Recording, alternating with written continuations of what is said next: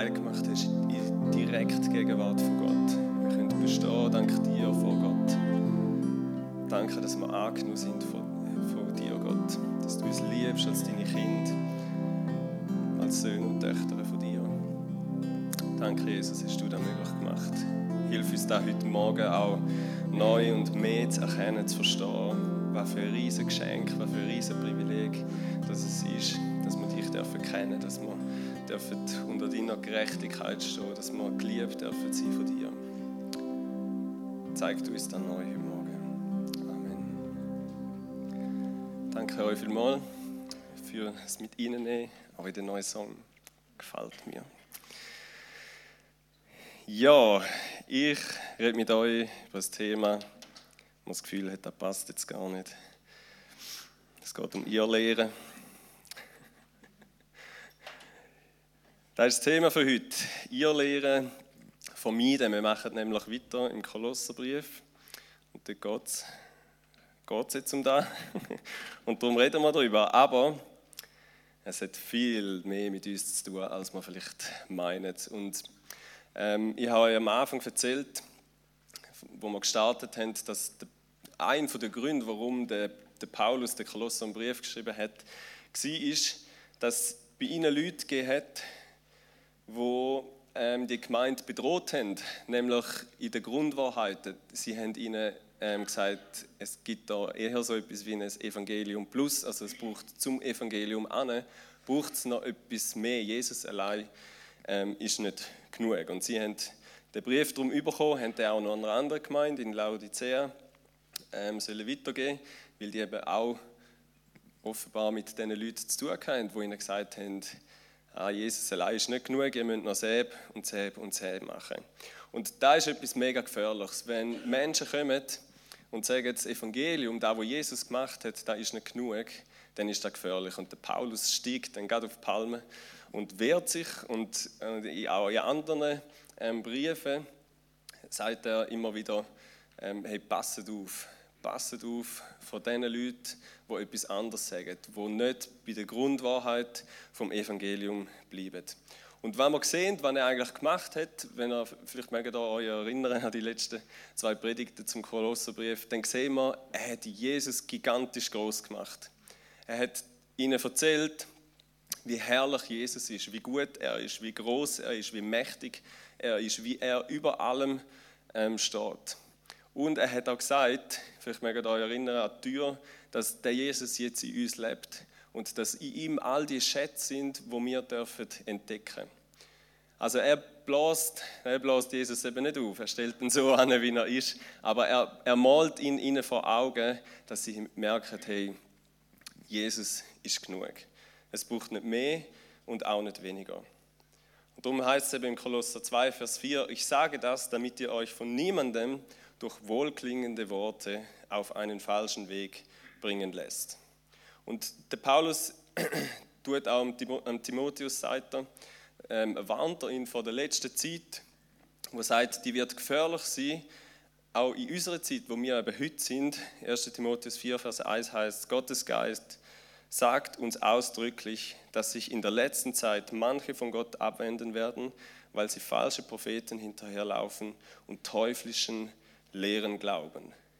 Also auch noch heute, und, und es gibt ein Beispiel von heute, wo man merkt, es sind teuflische Wege, es führt weg von Gott. Es führt nicht hin zu Gott, sondern es führt weg von Gott. Vielleicht habt ihr die, die zweiteilige Reportage gesehen über den Ivo Sasek. Ähm, ist nicht weit von hier in Walzenhausen, über die OCG, ähm, wo man Einblick bekommen hat durch Söhne, die austreten sind, ähm, wo man sieht, wie schlimm und wie zerstörerisch eine Irrlehre und Irrlehren und so falsche Sachen können sein, wie das Leben kann kaputt machen kann. Und wie man, wenn man vielleicht drin ist, da gar nicht merkt, aber sobald man raus will und dann nicht mehr sehen will, so vieles ähm, kaputt geht. Was heute auch das Thema ist, die, vielleicht die Jünger unter uns, ähm, dass man auf Insta gibt es so von einer koreanischen Sekte, Shincheonji heißt die, so spricht man da glaube ich aus, gemäß Google Translate.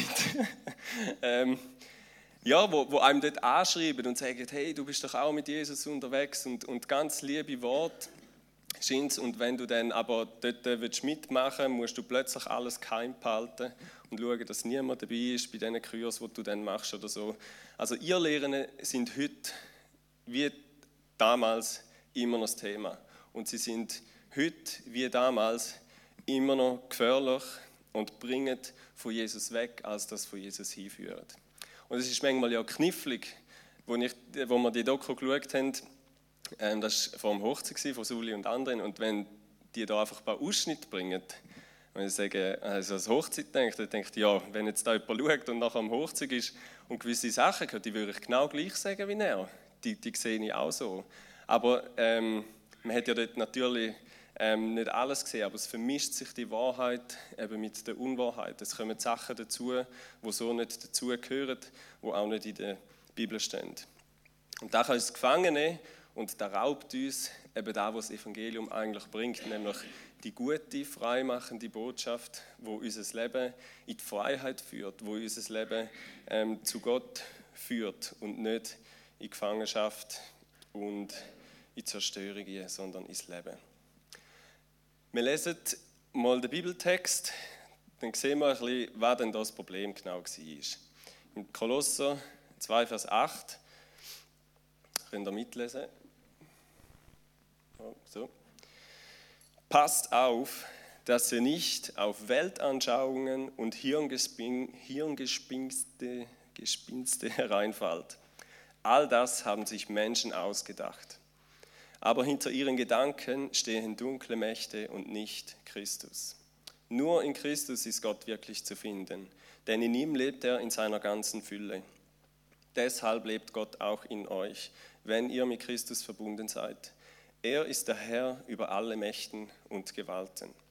Dann springen wir zum Vers 16, wo es noch weiter um die Irrlehre geht. Darum lasst euch keine Vorschriften machen über eure Ess- und Trinkgewohnheiten oder bestimmte Feiertage über den Neumondtag und über das, was, am Sabbat, was man am Sabbat tun darf oder nicht. Das alles sind nur schwache Abbilder, ein Schatten von dem, was in Christus Wirklichkeit geworden ist. Lasst eure Rettung deshalb von niemandem in Frage stellen, schon gar nicht von solchen Leuten, die sich in falsch verstandener Demut gefallen, Engel zu verehren und sich dabei stolz auf ihre Visionen berufen. Diese Menschen haben nicht den geringsten Grund, sich derart aufzuspielen. Sie drehen sich ja doch nur um sich selbst und halten sich nicht mehr an Christus, der doch das Haupt der Gemeinde ist. Denn nur von, von ihm her kann die Gemeinde als sein Leib zusammengehalten werden und gestützt durch die verschiedenen Gelenke und Bänder so wachsen, wie Gott es will. Wenn ihr nun mit Christus gestorben seid, dann seid ihr auch von den Mächten und Zwängen dieser Welt befreit. Weshalb unterwerft ihr euch dann von neuem ihren Forderungen und lebt so, als wäre diese Welt für euch maßgebend? Weshalb lasst ihr euch vorschreiben, du darfst dieses nicht anfassen, jenes nicht essen und musst dich ganz, äh, von ganz bestimmten Dingen fernhalten? Sie alle sind doch dazu da, dass man sie für sich nutzt und verzehrt. Warum also lasst ihr euch noch Vorschriften von Menschen machen? Möglich, dass manche, die danach leben, den Anschein von Weisheit erwecken.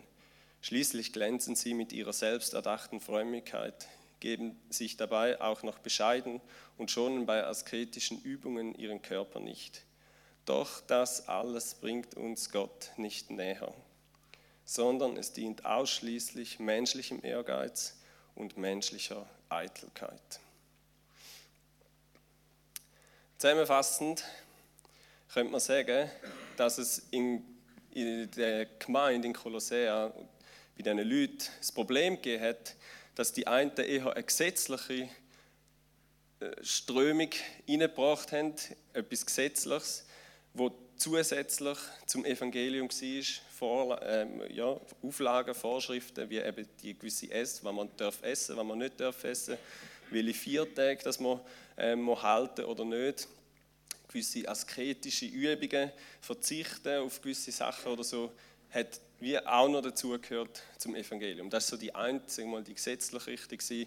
Und die andere Seite war, dass ein paar gefunden haben, man kann nebst Jesus gibt es noch tiefere Erkenntnisse, die man kann gewinnen kann. Zum Beispiel durch das, dass man eben Engel ähm, verehrt oder irgendwelche Visionen hat ähm, oder sich eben mit diesen menschlichen Philosophien auseinandersetzt und dort noch mehr Erkenntnis und in eine tiefere Gottesbegegnung und Beziehung ähm, kann reinkommen. So, das sind so die zwei Sachen, die ähm, auf Kolosser eingewirkt haben und sie unter Druck gestanden sind und der Paulus sie darum ermutigt hat.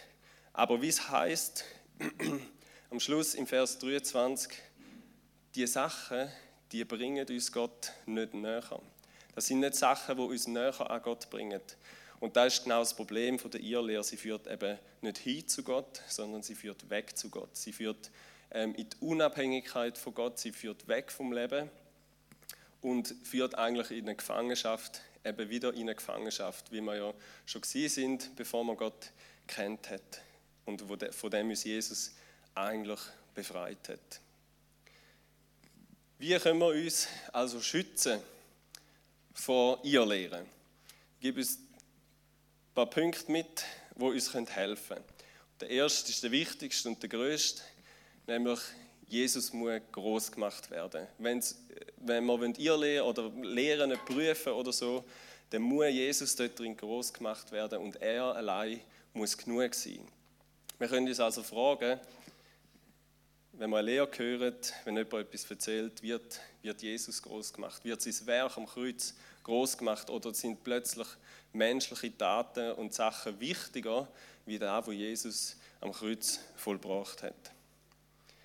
Wenn es um Gesetzlichkeit geht, wenn also Leute kommen und sagen, du musst das noch machen und du musst selber noch machen, damit du ein guter Christ bist, dass Jesus Freude hat an deinem Leben, damit du genug bist, damit du ähm, sicher kannst sein, dass du gerettet und erlöst bist und in den Himmel kommst und bei Gott wirst können sein, die Gemeinschaft kannst haben mit ihm, dann müssen wir da aufpassen. Wenn Menschen kommen und sagen, du musst jeden Sonntag in Kille oder du musst Säb und Säb machen. Ich hatte letztes Mal mit einer Person zu tun, gehabt, wo ich sie in den Gottesdienst einladen wollte und sie hat äh, dann hat sie gefragt, ja, haben Sie Abendmahl den Sonntag denn? Und es war nicht der erste Sonntag im Monat wie heute. Ähm, habe gesagt, nein, ähm, nicht. Und dann ist das für sie nicht gegangen, weil sie muss in einem Gottesdienst, wo es Abendmahl gibt, und sonst kann sie sich nicht sicher sein, ob sie wirklich gerettet ist. Das ist heute noch ein Problem. Da gibt es heute noch Menschen, die so Sachen glauben. Und vielleicht ist bei dir nicht gerade da, aber vielleicht hast du ja manchmal auch ein schlechtes Gewissen, wenn du nicht in den Gottesdienst kommst. Und die andere Frage, ja, warum habe ich eigentlich ein schlechtes Gewissen? Oder bist du vielleicht mit einer gewissen Haltung da, wo du irgendwie, eigentlich wärst du lieber nicht da, aber du hast das Gefühl, ja, ich muss ja da sein, sonst nachher, weiß auch nicht, habe ich nicht Frieden mit Gott da oben oder ich muss jetzt die Bibel lesen, sonst, sonst bin ich nicht genug gut, sonst genüge ich Gott nicht. Das sind alles Sachen, wo so eine Tendenz zur Gesetzlichkeit haben und nicht in die Freiheit führen, wo Gott eigentlich denkt hat. Wenn wir anfangen, Sachen, Bedingungen zusätzlich zum Evangelium dazu zu tun, dann kommen wir in so eine gesetzliche Richtung. Und dann sagen wir eigentlich damit, dass da, was Jesus gemacht hat am Kreuz, nicht genug war. Wir sagen eigentlich, er ist, er ist eigentlich vergeblich gestorben, weil es hat nicht gelangt. Man hat dann müssen wir sich fragen, ja, dann hätte er ja, wäre er gescheiter nicht gestorben. Aber ähm, da, was die Bibel uns sagt, ist, Jesus hat am Kreuz alles vollbracht. Alles. Und es ist genug. Und es langt. Da, was er gemacht hat, da langt. Dass wir uns sicher sein können, dass, ähm, dass wir das ewige Leben haben, dass wir Kind von Gott sein können. Im Epheser 2, 8 und 9 heißt es, denn nur durch seine unverdiente Güte seid ihr vom Tod gerettet worden. Das ist geschehen, weil ihr an Jesus Christus glaubt. Es ist ein Geschenk Gottes und nicht euer eigenes Werk. Durch eigene Leistungen kann ein Mensch nichts dazu beitragen. Nichts. Deshalb kann sich niemand etwas auf seine guten Taten einbilden. Durch Jesus sind wir gerettet, durch Jesus sind wir frei und nicht durch unser Gute tun oder durch irgendwelche Sachen, wo sollen dazu tun Und natürlich hat die Rettung hat eine Auswirkung auf, auf unser Leben. Und natürlich bewirkt die Rettung nachher gute Taten und gute Werke aus, aus, unserem, aus unserem Leben. Aber nicht, weil wir mühen, sondern aus Liebe zu Jesus. Weil wir ihn groß machen weil wir ihn ehren mit unserem Leben und mit dem, was wir tun und sind. Wir dürfen wissen, Jesus hat alle Anforderungen und alle Ansprüche, die uns gestellt werden, hat er erfüllt. Die hat er erfüllt. Das hat er in Ordnung gebracht. Er hat es geschafft, so zu leben, wie wir es alle nicht schaffen. Er hat das Gesetz erfüllt. Und er hat für die Strafe und für alles da gezahlt. Wir können uns selber nicht retten, wir können Gott nicht beeindrucken, wir können nur an Jesus glauben. Und dann dürfen wir uns an Jesus freuen und wissen, da ist genug. Das andere war eben die weltliche Weisheiten, Philosophie, das Suchen nach tieferer Erkenntnis, nach, nach vielleicht auch Antworten. Ähm, ich glaube, das sind eigentlich vielleicht oft auch Menschen, die wo eben irgendwo Sehnsucht haben und mehr wollen entdecken, mehr wollen kennenlernen. Und auch da, der Paulus sagt, hey, schau, ähm, Jesus ist genug. Wenn du dich beschäftigst mit den Fragen zum Leben, woher du kommst, warum du bist, was ist denn der Sinn vom Leben, wohin geht es denn, da haben ja andere Religionen und Philosophien, die haben, die haben alle versucht, Antworten zu finden und Ideen zu geben, warum der Mensch ist und warum er da ist und was mal passiert mit uns. Und vielleicht stellen wir uns die Frage manchmal auch, warum gibt es Leid? Warum läuft es auf der Welt, wie es im Moment gerade läuft? Du fragst dich da vielleicht auch, du suchst nach, nach tieferer Erkenntnis. Und der Paulus sagt, du musst zu Jesus gehen.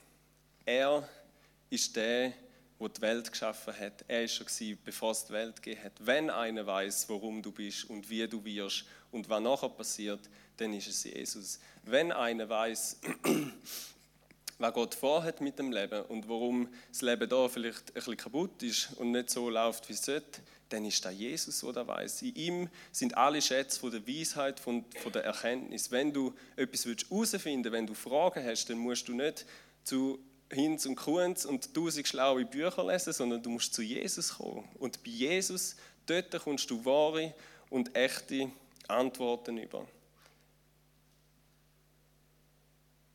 Paulus sagt, alles andere, das haben sich Menschen ausgedacht und dahinter sind dunkle Mächte und nicht Christus. Ich habe diese Woche, äh, nicht diese Woche, erst gerade mal einen Bericht gelesen in der Zeit vom Krieg schreibt einer, dass der Mensch grundsätzlich gut ist. Zum Beispiel. Wo ich sage, wie kann man das? Wie, schau das Leben an und du siehst, der Mensch ist nicht grundsätzlich gut. Der Mensch hat grundsätzlich ein riesiges Problem. Aber wenn wir nicht zu Jesus nach Antworten suchen, wenn wir nicht bei Gott die Antworten suchen, dann kommen wir eben auf so menschliche Weisheiten, dann probiert, der Mensch probiert, er muss ja alles erklären und er wird Erklärungen haben, aber er kommt, ohne Jesus kommt er nicht auf die richtigen Antworten. Und darum ist es so wichtig, dass wir zu ihm gehen. Und darum macht der Paulus, macht er Jesus groß. Jesus langt, Jesus ist genug. Jesus ist auch nicht einfach nur ein, ein weiterer Gott zu all deinen anderen Göttern, zu all deinen anderen Werten. Jesus gibt ja nicht einfach neue zusätzliche Werte, sondern seine Werte und da, wo er sagt, da langt. Es braucht nichts anderes. Jesus allein ist genug. Er ist der Weg, die Wahrheit und das Leben. Er ist der, das Leben erfüllt. Er ist der, der uns Menschen Orientierung will geben, wo uns Menschen Frieden will geben, wo uns einen Fokus will geben für unser Leben. Und darum bleiben wir an ihm. Darum sollen wir ihm verwurzelt bleiben, heißt es auch im zweiten Kapitel. Wir sollen in ihm verwurzelt bleiben und näher an seinem Herz bleiben. Und dann, glaube ich, werden wir Jesus ja immer besser kennenlernen.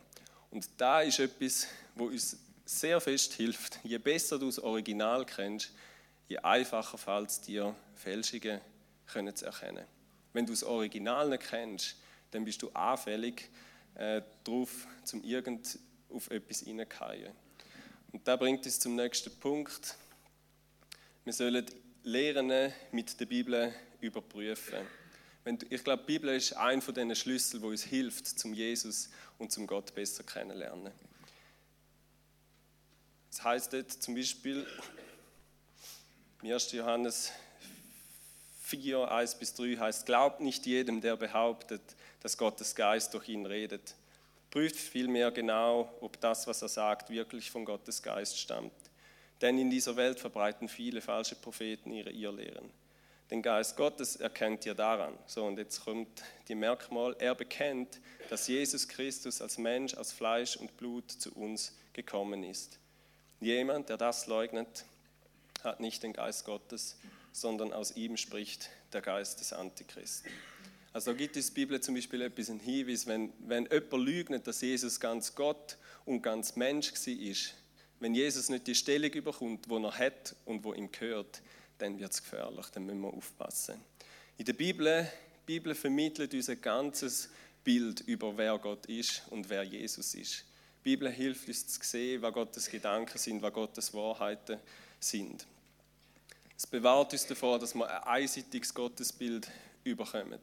Es bewahrt uns davor, dass wir einseitige Lehren überkommen, wo man ähm, plötzlich im Wohlstandsevangelium vielleicht zum Beispiel drin landet. Oder so. Studieren wir die Bibel, sind wir dort drin daheim. Weil es hilft uns, Gott besser kennenzulernen, Jesus besser kennenzulernen. Es hilft uns, die Wahrheit von der Lüge können zu unterscheiden. Sind wir in der Bibel mehr daheim als auf YouTube bei irgendwelchen Lehrern und Predigten über irgendwelche Themen.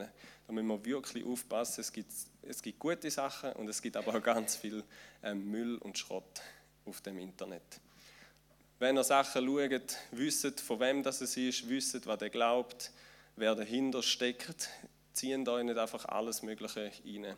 Sind viel mehr in der Bibel daheim. Ein dritter Punkt, wo uns hilft, ist zusammen unterwegs sein. Ich glaube, gefährlich wird es auch dann, wenn wir allein sind. Wenn du allein bist, wenn du deinen Glauben allein lebst. Ich glaube, zusammen unterwegs sein hilft und bewahrt uns davor, dass wir in irgendwelche komische äh, Gedankenkonstrukte hineinkommen.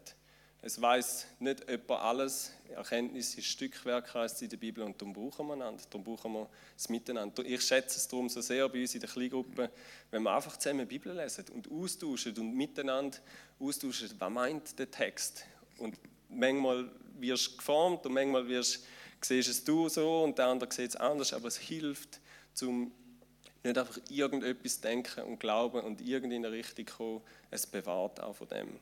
Und darum ist es auch gut, dass wir eben in einer Gemeinde sind, wo wir über die Sachen reden können und so auch geschützt sind. Und darum ist es auch gut, dass wir als Gemeinde eben an einem Verband untergeordnet sind. In unserem Fall ähm, der SPM und wir zum Verband von allen Freikirchen gehören das ist ein Schutz für uns als Gemeinde, das ist ein Schutz auch für euch, dass wenn wir da ein Zeichen erzählen, wir Prediger uns würden eins machen und keine Ahnung was, dann würden sie da irgendwann oben innen merken und wahrscheinlich intervenieren. Aber darum ist es so gut, dass wir nicht allein unterwegs sind, sondern miteinander unterwegs sind. Und der letzte Punkt ist das Abendmahl. Und zu dem kommen wir jetzt. Ich glaube, ähm, das Abendmahl. Die, die helfen, dürfen gerne führen kommen. Das Abendmahl hilft uns, ähm, hilft uns, Jesus im Fokus zu behalten. Am Abendmahl sehen wir anhand vom Abendmahl, oder wir erinnern uns ja auch daran, was dort passiert ist. Wir sehen, es bewahrt uns vor einer gesetzlichen Ansicht, weil wir am Kreuz sehen, Jesus ist dort gestorben, nicht ich, sondern Jesus ist dort gestorben. Er hat dort für Gerechtigkeit gesorgt. Er hat unsere Schuld, wo ähm, uns zu Lasten gewesen wäre, hat er in Ordnung gebracht. Er hat dort gezahlt dafür. Er ist es gewesen. Nicht du und nicht ich. Und darum ist es so wichtig, dass wir immer wieder ähm, dort anschauen. Wir dürfen es glauben und für uns in Anspruch nehmen, aber gemacht hat es Jesus. Wir können nichts dazu beitragen. Und gleichzeitig bewahrt es uns aber auch von einer anderen gefährlichen Richtung, nämlich, dass wir ähm, einen leichtfertigen Umgang haben mit der Gnade, mit der, dass die Gnade eben billig wird. Wenn wir ans Kreuz schauen, wenn wir uns am Abend mal erinnern, was Jesus gemacht hat, dann sehen wir, dass es ihn sein Leben gekostet hat. Er hat nicht einfach mit ein bisschen Gold und Silber zahlt, sondern hat mit seinem kostbaren Blut hat er zahlt, heißt es im 1. Petrus. Es hat ihn das Leben gekostet. Die Freiheit und Gerechtigkeit, die wir dürfen haben, ist nicht einfach ein billiges Geschenk gewesen. Es ist Hingabe, es ist Liebe pur gewesen, wo Jesus dort gezeigt hat. Und das hilft uns, um eben auch mit der Gnade gut umzugehen und sie nicht einfach leichtfertig in unserem Leben zu verschleudern. Das Abendmahl hilft uns, es stellt Jesus an den Platz, wo er angehört, ins Zentrum von unserem Leben, ins Zentrum von unserer Gemeinde, weil er der war, der das Werk vollbracht hat. Darum ist es gut, wenn wir in unserem Leben Jesus immer wieder dort anstellen, wenn wir als Gemeinde uns immer wieder daran erinnert. Da wird uns näher an seinem Herz behalten und es wird uns bewahren davor, dass wir auf ihr Weg kommen, wo von Jesus wegführt. Ich lese die Vers, wo wir ausgelassen haben, wo das Evangelium nochmal so wunderbar auf den Punkt bringt.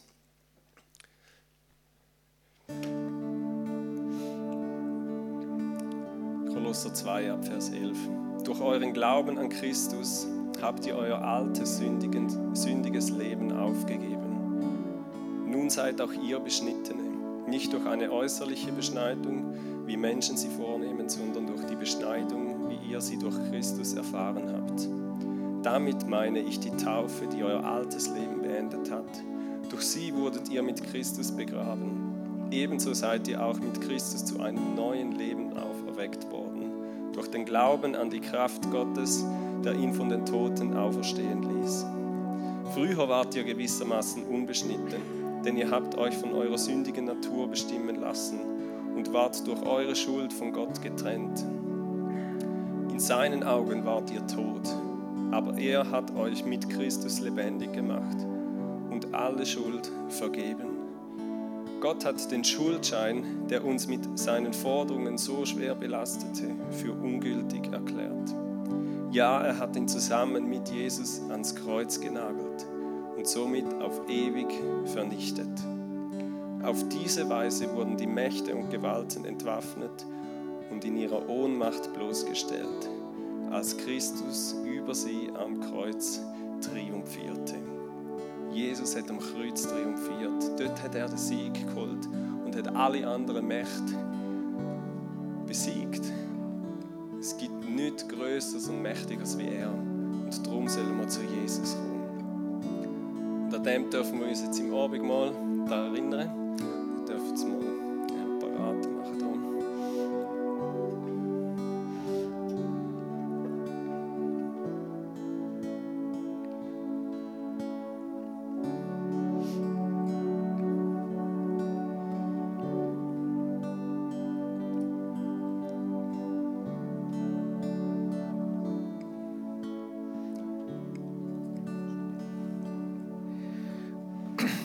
Herr Jesus, es ist so ein Geschenk, dass wir immer wieder dürfen zu dir kommen und wir müssen nichts bringen, wir sind einfach durch deine Gnade, durch dein Werk am Kreuz immer befreit worden und wir können auch nichts dazu beitragen. Es ist einfach der reine Glauben an dich, wo wir da wollen, einmal mehr mit dem Abendmahl proklamieren und einfach wollen den Glauben tief in uns aufnehmen, symbolisch mit dem Brot. Ja, danke Jesus. Ja, ich bin überwältigt, ich kann gar nicht mehr dazu sagen, einfach nur Danke.